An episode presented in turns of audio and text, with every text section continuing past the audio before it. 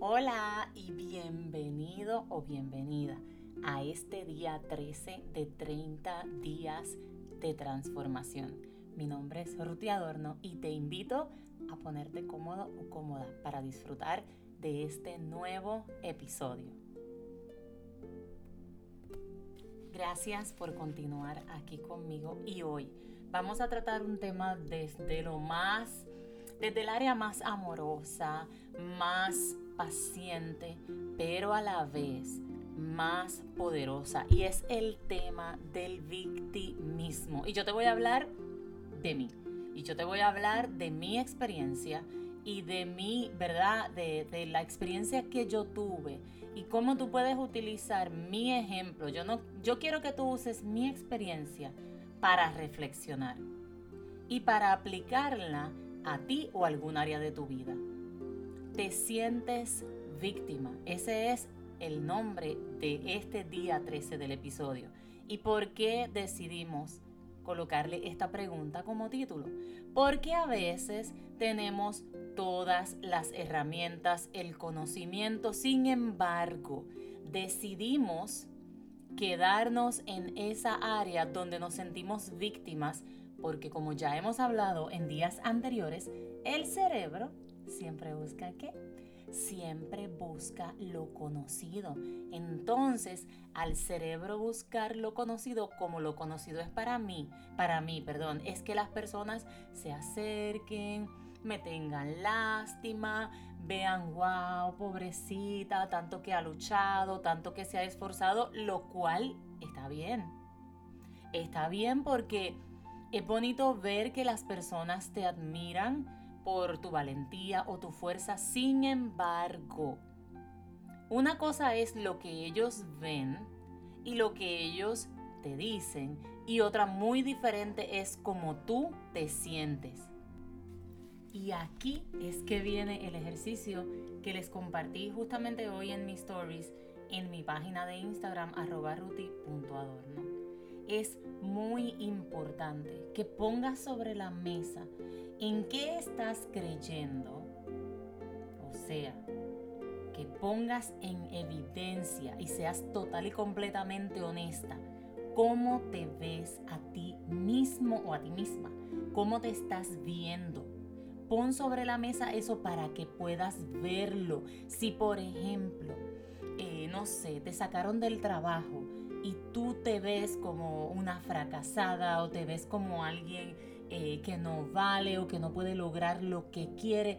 Para tú, para que eso pueda desaparecer, tú tienes que verlo, tú tienes que reconocer y decir, ok, estoy pensando, debido a esta situación, estoy pensando esto de mí, o debido a esto que alguien dijo, estoy pensando que yo soy esto. Tienes que ser totalmente honesto, honesta, y poner sobre la mesa exactamente cómo te ves. O sea, vamos a hablar de las bromas que haces y las bromas que permites, las personas que permites en tu vida, cómo ellos te hablan, cómo te hacen sentir, porque hay que ser honestos, porque si se está tambaleando tu autoconcepto por algo que alguien hace o dice, es importante que lo pongas sobre la mesa para que puedas verlo, desaparecerlo y transformar toda la situación. Sé honesta, totalmente, porque aquí la única beneficiada vas a ser tú. A mí los comentarios anteriormente de las personas me afectaban mucho y máxime de familiares o amigos cercanos, yo no los tomaba bien. Para mí era mi eh, calibrador. De acuerdo a lo que ellos dijeran, era como yo me sentía. Hasta que yo, ¿sabes cómo quita el poder? Haciendo ese tipo de ejercicios, diciendo, ok, espérate un momento. ¿Qué estoy creyendo? ¿Qué estoy pensando cuando alguien hace o dice algo? Porque afuera, no nos estamos dando cuenta, pero afuera estamos entregando nuestro poder. Entonces, sé honesta. Haz una tablita y ponlo sobre la mesa. Pon todo sobre la mesa. ¿Cómo te sientes? ¿Cómo te ves cuando alguien hace un comentario, tu pareja eh, o tu expareja? ¿Cómo? Sé honesta y escribe todos esos aspectos que tú consideras negativos, dolorosos, que te hacen sentir como víctima, escríbelos. Y también escribe cómo tú quieres verte, quién tú quieres ser, para que le puedas dar fuerza a eso. Y ahí viene la número dos.